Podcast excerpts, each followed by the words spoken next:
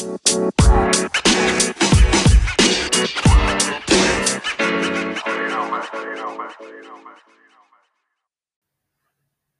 significa una constitución ecológica? ¿Cómo puede ese ser un pie de inicio de un cambio de sistema? A estas y otras preguntas, Ezio Costa da respuestas en su libro Por una constitución ecológica, replanteando la relación entre sociedad y naturaleza. Ezio, muy bienvenido y muchas gracias por aceptar la invitación a esta entrevista. Primero quería preguntarte, se nota en tu libro que está todo tu corazón ahí, que lo has escrito con el corazón, hay poesía, hay reflexiones desde tu experiencia. Como primera pregunta, ¿qué te motivó a escribir este libro? Bueno, muchas gracias, Arián, eh, por la invitación, a otros cruces también por organizar este espacio. Em, efectivamente, yo creo que eh, dejé una parte de mi corazón en este libro. Em, como, bueno, como como no hay otra forma de hacerlo cuando uno defiende a la naturaleza, cuando uno está preocupado de eh, la protección del medio ambiente y de los derechos de las personas. Eh, y, y, bueno, y la motivación, hay, hay, muchas motivaciones, yo podría contar esta historia desde muchos puntos de vista distintos, pero creo que la principal tiene que ver con em, saber que existe eh, una serie de personas y de organizaciones eh, a lo largo de Chile que eh, se esfuerzan de manera cotidiana y, muy sentida por la protección de los derechos eh, humanos ambientales y de, la, y de la naturaleza misma. Em, y que esas personas que han venido haciendo ese esfuerzo durante muchos años em, tienen o tenemos la oportunidad histórica de plasmar en nuestro acuerdo social una visión de la vida eh, en la cual precisamente la vida sea protegida, los cuidados sean eh, valorados, la naturaleza sea reconocida. Eh, y con eso cambiar buena parte de las estructuras que hasta ahora han sido opresoras de, de, esta visión mucho más, creo yo, mucho más por inconsciencia que por eh, opción, o sea, más, más, por desconocimiento, más por inercia que por opción social, ¿no? No, no, no, ha habido un momento en la historia de Chile, pero tampoco del mundo, si, si queremos verlo así, en el cual nos hayamos cuestionado sobre cómo nos vamos a relacionar con la naturaleza.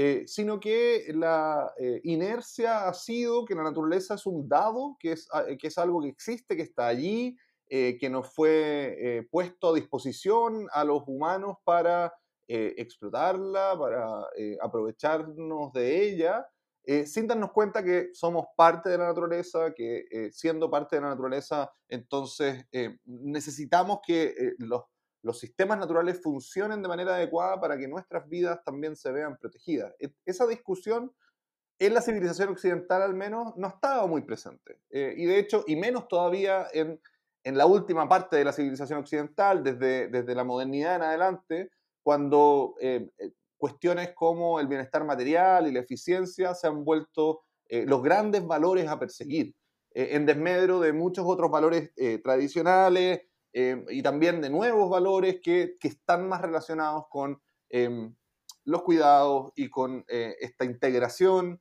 eh, evidente entre nuestra existencia y em, nuestra posición en la naturaleza, por así decirlo. Entonces, en este libro has querido darlo más a la luz, eso, ¿no? De, contar más sobre eh, cuáles son estos supuestos también que, se plasman en, la Constitución.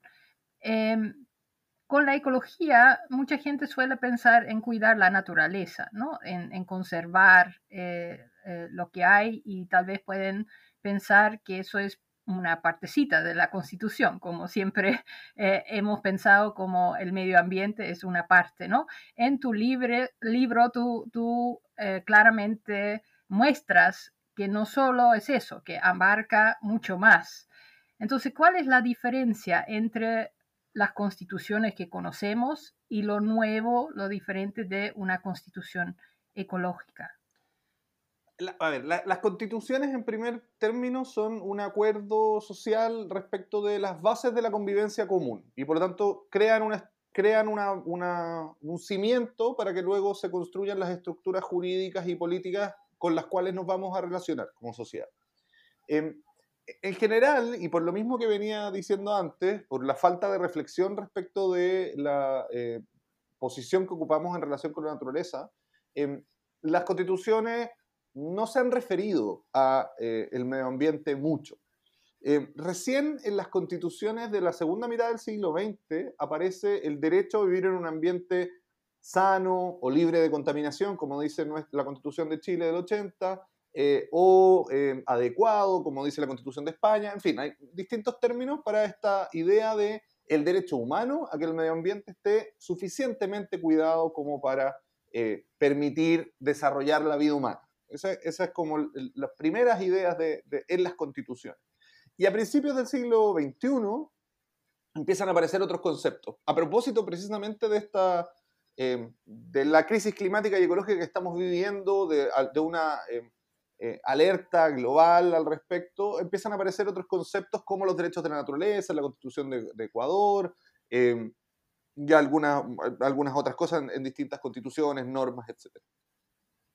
Pero Precisamente la idea de la constitución ecológica, o como, se ha planteado en Chile al menos, eh, eh, y así lo recojo en mi libro, como se ha planteado en las discusiones de las distintas organizaciones y académicos en Chile, es que eh, la constitución tenga, obviamente no toda la constitución va a ser ecológica, no toda va a estar dedicada a la ecología, pero sí que en todas sus partes tenga una línea conductora transversal que nos muestre y nos permita poner como una de las funciones de la organización social la protección del el medio ambiente, la protección de nuestro entorno.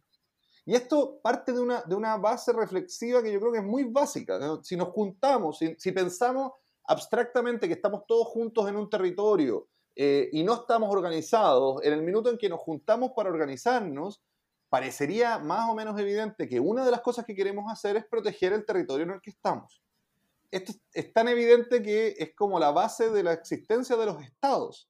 Eh, lo que pasa es que desde que se pensó en la idea de estados, eh, se pensó en un territorio como un dibujo en el mapa, ¿no? Como fronteras. Y lo que se protege es esas fronteras. Pero resulta que adentro de esas fronteras estamos nosotros, nosotras, está la vida en general, los ecosistemas, y es eso lo que en realidad queremos proteger. Que antes lo dábamos por hecho. Eh, bastaba proteger las fronteras para que adentro hubiera un ecosistema eh, funcional, porque todos los ecosistemas eran funcionales. Pero hace un rato, hace un rato bastante largo, hace más de 50 años, sabemos que eso no es así. Eh, que, la, que la naturaleza tiene límites, que nuestra explotación ha sido sobre esos límites y que por lo tanto, bueno, ha llegado la hora, creo yo, y creemos muchos y muchas, de eh, sentarnos sobre una base más realista y decir, ok, en estos límites naturales, que no son los límites de, eh, digamos, del territorio, no son los límites con otros países, sino que son los máximos que permite eh, los ecosistemas que nosotros eh, hagamos actividades sin destruirlos, bueno, dentro de esos límites tendremos que desarrollar nuestras vidas. Y una de las obligaciones esenciales para cuidarnos eh, unos con otros y también para cuidar a las generaciones futuras, es no romper esos límites de manera que nuestros ecosistemas se mantengan funcionales y podamos, eh, por lo tanto, seguir existiendo en, en nuestro caso, en este país que se llama Chile, en otros casos, en otros países, porque en el fondo a todos nos pasa lo mismo. Oye, y un poquito más concreto, en una constitución, ¿qué elementos se necesitaría entonces integrar que serían diferentes también a otras constituciones para eh, abordar ese tema de que vivimos en territorios eh, que son llenos de ecosistemas, de vidas que nos sostienen. Hay varios elementos de, otras constituciones que podemos tomar en consideración. Em, em, algunos de ellos eh, se mencionan en el libro. Y ya te dije, por ejemplo, el de Ecuador, también hay elementos de la constitución colombiana que son muy interesantes, de la de Costa Rica, de la alemana, de la francesa, en fin, hay, hay distintas constituciones que tienen elementos que son interesantes de observar y hay algunos elementos también que se han propuesto desde la, desde la academia y desde las organizaciones chilenas que son novedosos, eh, que no están en, otros en otras constituciones. Eh, lo que probablemente es lo más novedoso es eh, generar este espacio de conexión entre todos ellos. Aunque no sería la primera constitución ecológica tampoco. Colombia reconoce eh, la existencia de una constitución ecológica en su constitución desde hace 15 eh, años ya. O sea, tampoco es que sería la única constitución ecológica en el mundo, pero sí sería la única que se crea en un momento de la historia en el cual la crisis climática y ecológica se encuentra no solamente desatada en términos fácticos, sino que además completamente reconocida por los estados. Eh, y que por lo tanto, eh, si queremos tener un futuro, digamos, hay que hacerle frente. ¿Cómo le hacemos frente? Y aquí voy a lo, concreto. Eh, las constituciones normalmente tienen tres partes, por decirlo así, muy en, grande. Tiene una parte donde se establecen los principios, las razones por las cuales nos juntamos como sociedad, los preámbulos, en algunas constituciones son preámbulos, en otras son primeros capítulos, pero que tienen esta idea de principio.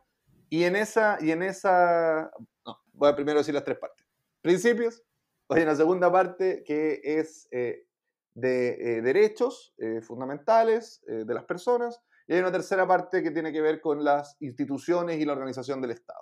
Así como en grande, ¿no? Generalmente tienen más partes las constituciones, pero eso, si los pudiéramos agruparlos, podríamos agrupar en esas tres. En materia de principios, eh, lo que se ha planteado es que al menos tengamos un principio general de protección ambiental, que se entienda que una de las cosas principales que tiene que hacer nuestra organización social es proteger al medio ambiente. Eh, eso vinculado además a un principio de acción climática, que tiene la idea de recoger el estado de crisis en el que estamos y por lo tanto eh, comprometernos con la mitigación del cambio climático, la adaptación, que en nuestro país y en los países de Latinoamérica en general es fundamental, porque la crisis climática ya está aquí y aunque hoy día detengamos todas nuestras acciones, vamos a seguir varios años con calentamiento global y eso significa daño a, eh, a los ríos, a las cosechas, a los bordes costeros, en fin, y sobre todo a las poblaciones vulnerables que se encuentran en esos lugares. Entonces, adaptación, y transición justa de manera que no paguen eh, los costos de esta transición los mismos que han pagado por el daño, eh, ni reciban los beneficios los mismos que se han beneficiado por generar ese daño. Transición justa. Luego un principio que, está en la constitución ecuatoriana y también en la boliviana, que es el principio de buen vivir. Eh, el buen vivir es una idea que viene de los, de los pueblos originarios de toda América Latina y también está presente en, pueblos originarios de otras latitudes que es una idea de vivir en armonía o en equilibrio eh, con la naturaleza y también entre nosotros. Hay una, hay una ideal igualitarista ahí em, en, en, la idea de buen vivir, en, la idea de que yo no puedo estar realmente bien si quienes me rodean, mi comunidad, no está bien también. Y si las otras vidas que me rodean, la naturaleza, no está bien también. Y eso, y eso es, pucha, es un principio que proviene de esta idea eh, de los pueblos originarios, pero que yo creo que es muy coincidente con muy buena parte del pensamiento occidental también. Eh, del pensamiento, por ejemplo, de varias religiones eh, que tienen esta misma idea de, bueno, eh, yo estoy bien en la medida en que mis prójimos también están bien y por eso tengo que tratarlos como me trataría a mí. Em, el buen vivir. Em, y eh, en materia de em, principios también encontramos, hay otros principios que se han ido discutiendo, en el libro son estos los que más eh, exploro, pero hay otros que se han ido discutiendo como el principio de no regresión o el principio de precaución, que también podrían eh, estar ahí, de hecho las propuestas, por ejemplo, de la Sociedad Civil por la Acción Climática, que es una organización en la cual estamos FIMA y otros cruces, em, está esta idea del principio de precaución, por ejemplo. Em, Luego, en materia de derechos, eh, y esto es, siempre lo repito porque es importante, la constitución ecológica no, no, está pensada desde los derechos, sino que está pensada desde cómo integrar esta protección ambiental. Hay derechos que están conectados, pero no es lo más importante. Pero sin duda eh, hay derechos básicos humanos que tienen que ser reconocidos, el derecho de acceso humano al agua, el derecho a vivir en un ambiente sano y ecológicamente equilibrado, eh, el derecho de, eh, los derechos de acceso, que son los derechos de participación, información y acceso a la justicia, y un derecho general de acceso a los bienes comunes naturales, que todo esto en su mayoría se encuentra en casi cualquier constitución actual. Eh, la, una cosa más novedosa podría ser el hecho de que haya un derecho al ambiente sano y ecológicamente equilibrado, que sin embargo es la forma en que está en la constitución de Costa Rica y y un par más, creo que la de Uruguay también, eh, ecológicamente equilibrado hace referencia a que no solo el ambiente tiene que estar sano para nosotros humanos, sino que también tiene que estar en sí mismo equilibrado y es parte de nuestra obligación entonces proteger eso. Y los derechos de la naturaleza. Y eso sí puede ser un poco más novedoso. Em, Chile sería la segunda constitución del mundo si es que logramos plasmar los derechos de la naturaleza. La primera fue Ecuador, pero hay 29 países ya en el mundo que han reconocido de alguna manera los derechos de la naturaleza. Eh, a través de fallos judiciales, a través de leyes, a través de ordenanzas, eh, países como algunos condados en Estados Unidos, algunas regiones en España, eh, Nueva Zelanda, India, Colombia, Argentina. O sea, tenemos un montón de...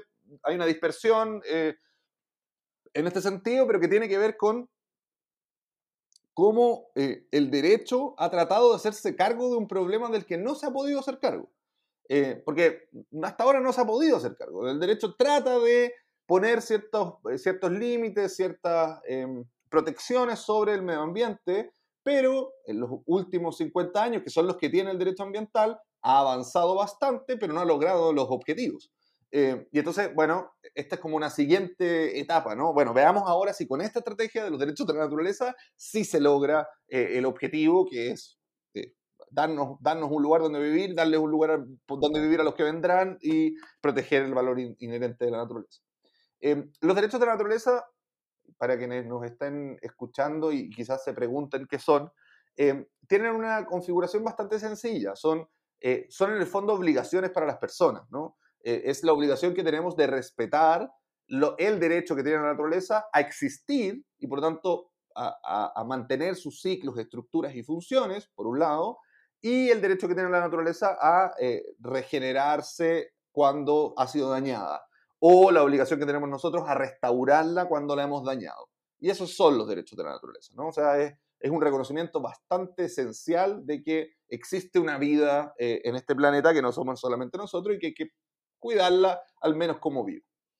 Em, también se han planteado los derechos de los, de los animales, em, que ahí hay una, hay una discusión sobre si son derechos de cada individuo, de cada especie, o si de los animales en su conjunto, o si solo se debe reconocer eh, a los animales como seres sintientes y entonces eh, legislar a propósito de esa sintiencia eh, y entonces impedir que hayan acciones em, que sean eminentemente dañinas para ellos. Em, y por último, en lo que dice, en lo que dice relación con las instituciones, em, se han planteado algunas cosas bastante novedosas quizás.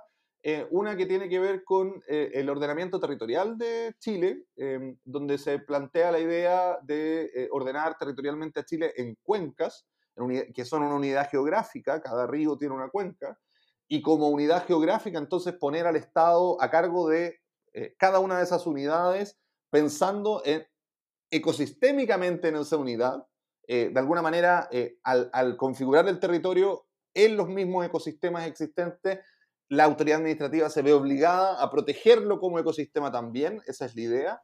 Eh, esto entendiendo que van a haber igual regiones probablemente, comunas también, pero podría ser un nivel intermedio. Por ejemplo, lo que, lo que, se plantea, lo que se ha planteado, lo que recojo en el libro, es la idea de sustituir a las provincias por cuencas. Entonces, tener regiones, cuencas, comunas, que en términos de números también calza bastante bien, porque hay, hoy día hay 101, o sea, en Chile hay 101 cuencas y hoy día tenemos 300 eh, y tantas, 350 comunas y 50 y algo provincias. O sea, no sería una gran, eh, una gran, eh, un gran cambio en términos de, de esa, de esa cantidad de organismos. Em, y la creación de una Defensoría de la Naturaleza, que eso es, una, es algo que le llora a Chile. Eh, que es tener un organismo que se dedique específicamente a proteger los derechos humanos ambientales y los derechos de la naturaleza y por lo tanto tome todas las funciones que hoy día están repartidas en distintos organismos a la cual, y, a, las cuales se le sumen eh, funciones a propósito de las cosas que diga la Constitución eh, respecto de la naturaleza.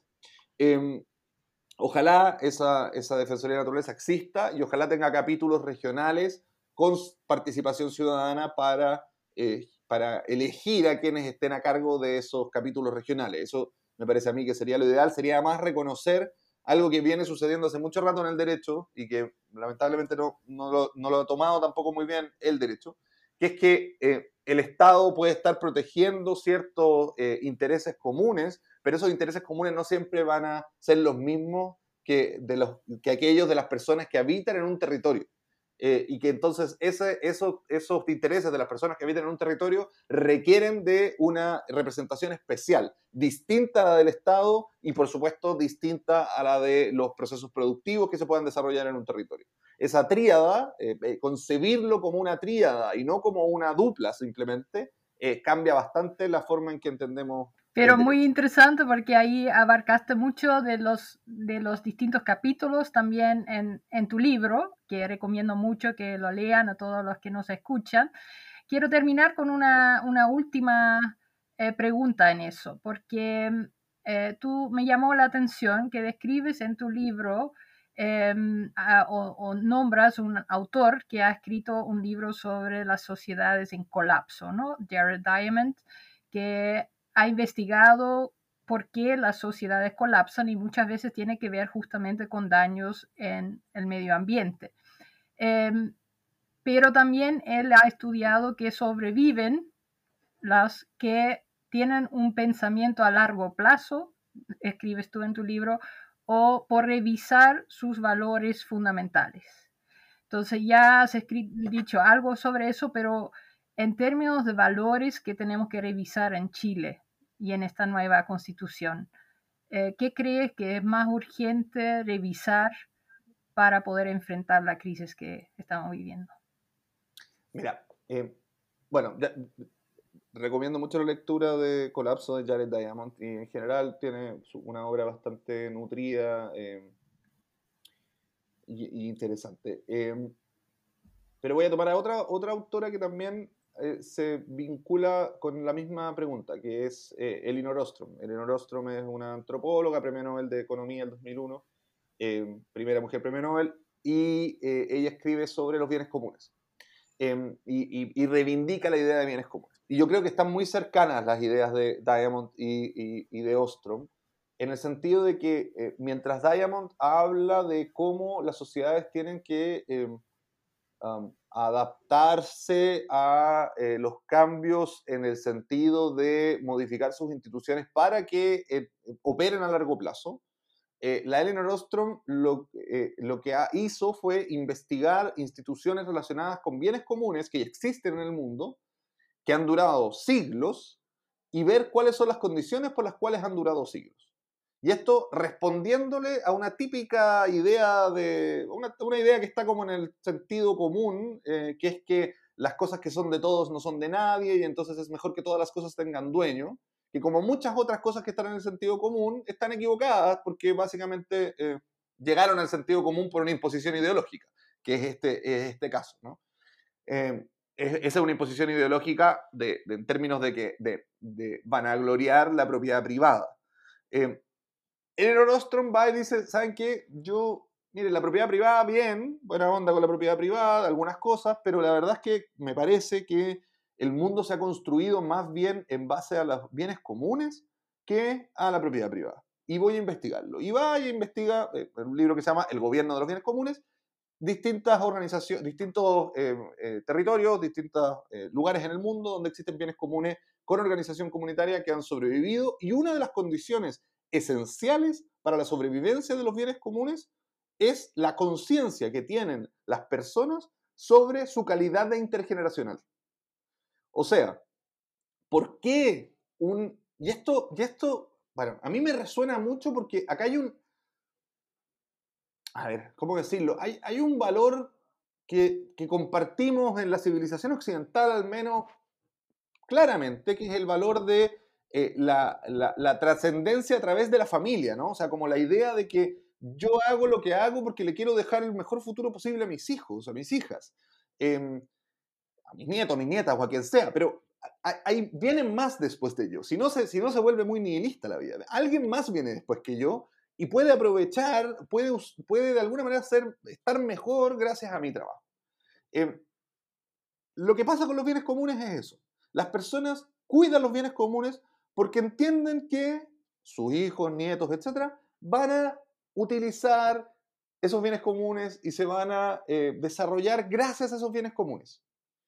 Em, entonces, una condición de que los bienes comunes se mantengan es esta idea. Y Diamond lo que dice es bastante parecido. Dice, bueno, si queremos que se mantenga la civilización, cualquier, las civilizaciones, para mantenerse requieren de este pensamiento de largo plazo, requieren de esta conciencia de que vienen generaciones posteriores.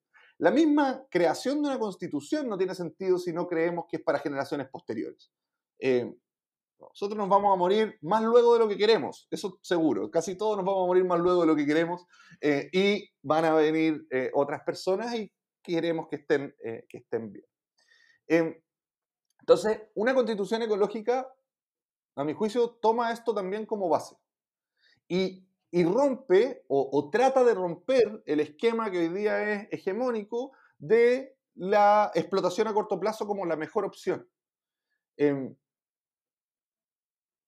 ese paradigma de la explotación a corto plazo tiene un montón de, em, un montón de agarres en la realidad actual. No, es una cosa eh, que, esté sola, ¿no? es una cosa que uno puede decir, ah, no, no, no descontemos esto, sino que muchas de nuestras estructuras económicas y, sociales están pensadas en esa idea de beneficio de corto plazo. Y particularmente la manera en que tratamos a la naturaleza está pensada en esa idea de beneficio de corto plazo. Y entonces, lo que la vuelta eh, dialéctica que le tratan de dar a algunos es decir, bueno, pero eh, mi familia va a estar mejor si es que yo hoy día genero más ganancia y entonces esa ganancia se la dejo a mi familia. Em, y claro, uno puede responderlo con chistes o con, o con seriedad, pero, pero, el, pero básicamente eh, el dinero no sirve de nada en un mundo donde no hay oxígeno ni agua. Eh, y, y, para allá nos estamos yendo, ¿no? O sea, no es que no vaya a haber oxígeno y agua, pero va a ser cada vez más escaso los lugares donde se pueda habitar. y por lo tanto, pareciera que ese intercambio que estamos haciendo hoy día de eh, destruir naturaleza para generar beneficios materiales actuales nos, nos, va, nos podría salir muy caro en, en largo plazo. Eh, estamos destruyendo precisamente esos bienes comunes, perdiendo la conciencia, hace rato, perdiendo la conciencia de que estos bienes comunes le tienen que servir a generaciones futuras. Esto sin, sin contar eh, el punto en el cual esos bienes comunes naturales son además, o, o, tienen además un valor intrínseco. Descontando eso, de todas maneras tendríamos que estar pensando en cómo van a ser utilizados por las generaciones futuras y estar protegiendo. Muy bien. Una última pregunta que eh, me interesa en eso. Ya hablaste de la importancia de las cosmovisiones de, los pueblos originarios en eso, eh, que son espiritualidades y todo. ¿Cómo ves tú el rol de las tradiciones religiosas, de, los, de estas cosmovisiones en este proceso de pensar sobre una nueva constitución, porque justamente las religiones son también tradiciones que vienen de épocas, ¿no? que tienen mucha arraigue cultural y, eh, y, que han pensado sobre el sentido de nuestras vidas en conjunto. Yo veo, y bueno, estoy, seguro que tú también, pero eh, veo que hay muchas coincidencias en la forma de eh, enfrentarse a la vida eh, entre este pensamiento más ecologista y el pensamiento que la mayoría de las religiones occidentales tienen. Eh, en, cuestiones como la que dije antes, el valor de la, de la intergeneracionalidad y, de la, y por lo tanto de la conexión entre, entre sujetos actuales, pasados y, y futuros. creo que hay además una valoración de la naturaleza bueno, que se hizo muy patente en el caso de la religión católica con la encíclica Laudato Si. Ahí está eh, manifestado un pensamiento que tenía eh, Francisco de Asís principalmente, pero que, que ha venido durante muchos siglos estando dentro de la Iglesia Católica y que tiene que ver con esto de considerar eh, y de entender que las vidas distintas que las nuestras son hermanos y hermanas también, y por lo tanto les debemos respeto. cuestión que me parece que está presente en varias religiones eh, no solamente en la religión católica, sino que en varias religiones. De hecho, eh, ha habido mucho, em, mucho movimiento desde iglesias evangélicas, desde eh, los católicos, los judíos, los musulmanes, han habido distintas manifestaciones de, em, de sus distintas instituciones por la protección de la naturaleza, sobre todo a propósito de las COP, a propósito de las, cumbres de cambio climático. Entienden que desde, las, desde esas cosmovisiones, no solo por una cuestión eh, práctica que todos deberíamos tener a la vista, que es como la necesidad de sobrevivir, sino que también por una cuestión de visión valórica del mundo, eh, esa protección de la naturaleza, tanto por su valor como por el valor de la vida humana, es necesaria. E, es, una, es una base, o sea, no es que solo sea necesaria, sino que es esencial. Por eso me llama mucho la atención cuando existen eh, ciertas ideologías que aparentemente están cercanas a ciertas religiones, pero que total, pero que denigran absolutamente la idea de protección ambiental, la idea de protección de la vida humana, eh, descartándola como algo secundario frente a la mayor productividad, por ejemplo. Eh, eso a mí me, me, me, produce mucho ruido, ¿no? creo, que, eh, creo que las personas que tienen una fe en general entienden e, esta idea de, de, protección del prójimo futuro, esta idea de protección de la vida en todas sus formas, y, por lo mismo creo que eso le entrega una base, también una base donde se juntan las culturas de los pueblos originarios con las culturas, la cultura judeocristiana, que es la mayoritaria en, Chile. Tienen ahí una línea de conexión muy evidente de desde dónde construir una constitución ecológica y por lo tanto un futuro eh, mejor. Muchísimas gracias, Ezio, por toda la sabiduría y las reflexiones que has compartido con nosotros. Eh, recomendamos nuevamente a todos y todas a leer el libro por una constitución ecológica que está publicado eh, por Catalonia, la editorial Catalonia, eh, y que es muy amena para leer, como dije, muy desde la experiencia, pero con toda la experiencia judicial y em, con los movimientos ambientales que, que tú has tenido en tu vida eh, en, esta lucha por lo, que tú dices, por un mundo mejor y en más armonía entre los seres humanos y la naturaleza. Muchas gracias, Ariane, y muchas gracias a todos y a todas quienes estén escuchando. Y bueno, si, si se leen el libro, ojalá les guste y si me quieren comentar algo, me pueden escribir en mis redes sociales. Eh, yo estoy muy honrado de que me hayan invitado aquí y que les interese además lo que escribo. Muchísimas gracias.